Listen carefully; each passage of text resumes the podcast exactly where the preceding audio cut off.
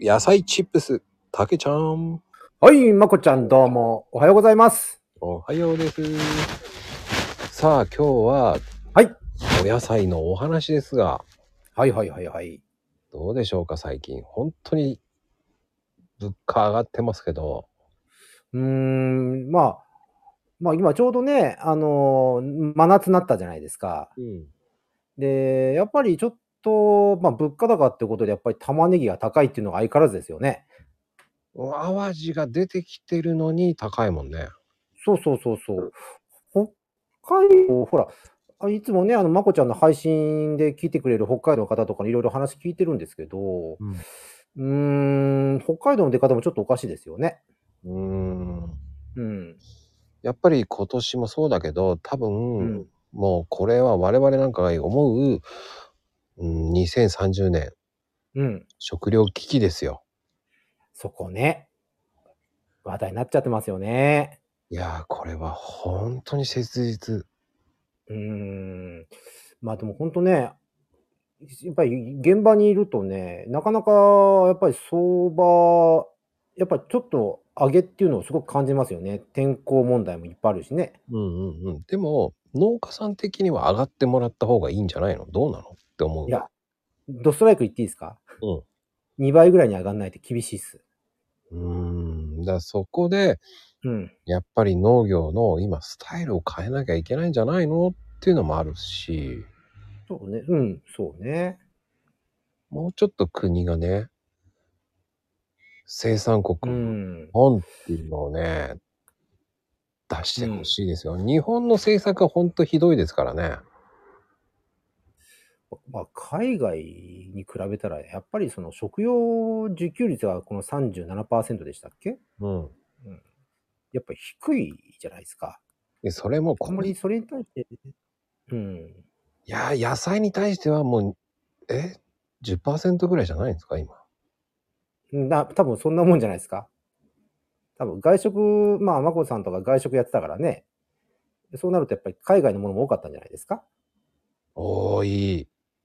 うん。だからね、やっぱり怖いのは中国ですよね。ああ、そこね。いや、ほんとね、結構言えないような現場の話ありますよ。やっぱり中国産はもう中国がもうどんどん買ってますからね、やっぱり。うん。やえっとしてっ、ぱり、うん。うん、やっぱり、まあ、中国、まあ、一時期ほら、輸入品もね、全部中国流れちゃったじゃないですか、なんだかんだ言って。うん。今もう流れちゃってますね。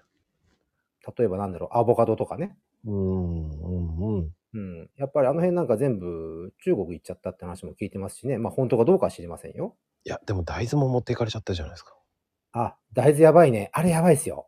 大豆はやばいです。これから大豆値上がりしますよね。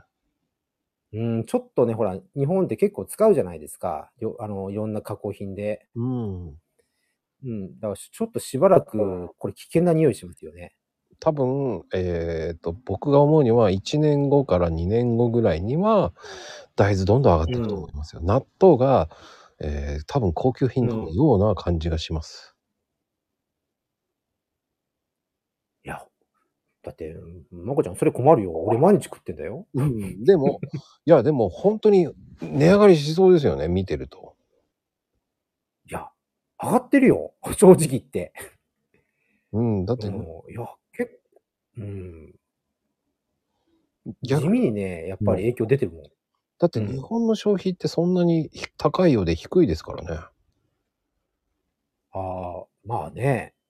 そうね。中国だと何百何百でしょ億でしょうん、そう。ちみちゃうわうけん、でしょそうそうそうそだからう。うん日。本はそれで品質品質って言っちゃってたらね難しいですねいやー、まあ確かに、いや、本当にクオリティは高いけど、ちょっとでも値段本当上がってきてるよ。うんでいいんでしょうさかっ、きも買いに行ってきたんだけどね。